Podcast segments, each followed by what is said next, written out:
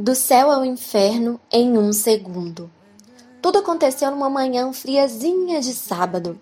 Uma incerteza, uma possível esperança? Ou talvez um não, vindo lá do fundo da minha alma. Algo me dizia, quer dizer, eu não deixava dizer nada, eu calava qualquer voz dentro ou fora de mim. Fui conduzida dentro do hospital à sala de ultrassom a médica aumentou o volume e batidas espaçadas de um coraçãozinho começaram a ser ouvidas por nós. Ao perceber a testa enrugada da doutora simbolizando um cadê? Eu fui invadida por um ai, desse lado dói. Ela então sussurrou para a assistente, ectópica.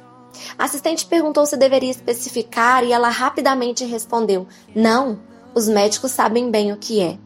Ao entrarmos na sala do ginecologista, ele pegou os dois exames para ler. Foi aí que entrou a frase: do céu ao inferno em um segundo. Sim, você está grávida. Um segundo depois. Ixi, mas está no lugar errado. O bebê estava sendo gerado na trompa direita e eu estava prestes a ter uma hemorragia interna a qualquer momento. Por isso, de maneira não pouco delicada, nem um pouco delicada, ele disse para o meu esposo: Vai fazer a internação dela agora. Ela vai subir e ser preparada para uma cirurgia de emergência. E o bebê, doutor? Gravidez? Não tem gravidez. Tem que tirar agora e vamos arrancar a trompa dela fora junto com o bebê. Meu Deus, o que está acontecendo comigo? Por que assim? Eu não tive tempo nem de entender absolutamente nada. Não sentia mais dor, também não sentia meus pés. Chorei compulsivamente. Era uma mistura de perda com o medo da cirurgia. Minha filha de apenas um aninho, que ainda mamava, estava me esperando em casa. Mas eu não vou voltar para casa agora. Entrei para a sala de espera, onde encontrei outras mamães, umas para ter seus bebês e outras para retirá-los do seu ventre. Mas esses bebês nunca viriam para os seus braços. Me senti como num pesadelo, no inferno. Alguém pode me acordar? Por favor? A partir daí, eu só me lembro de uma mão quentinha apertando a minha. Era do doutor que ia me operar. Que em seguida ele me perguntou: Você já tem filhos? Eu disse: Uma. E sem titubear, eu perguntei: Pode me apagar, doutor? Não quero mais sentir dor, não quero ver nada. Ele, muito respeitoso, disse que sim. Você vai dormir. Uma lágrima caiu.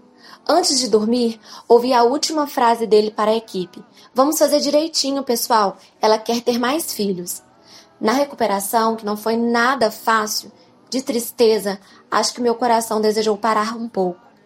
Todos os equipamentos então começaram a apitar e eu despertei com a enfermeira gritando o meu nome dizendo: Volta, Suelen! Suelen! Suelen! Eu voltei e fui recepcionada com chorinhos de recém-nascidos que haviam acabado de nascer dor, de dentro para fora, dentro e fora do peito. Ao ser liberada para o quarto, encontrei o um médico no caminho e eu precisava fazer só uma pergunta para ele: Doutor, quando posso engravidar novamente?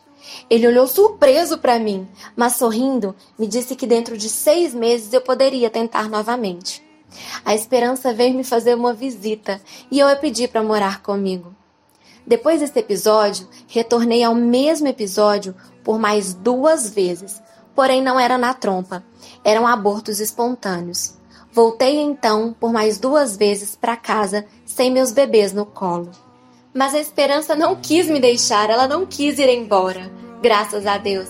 E após quatro anos, enfim, eu saí da maternidade com o meu bebê nos braços.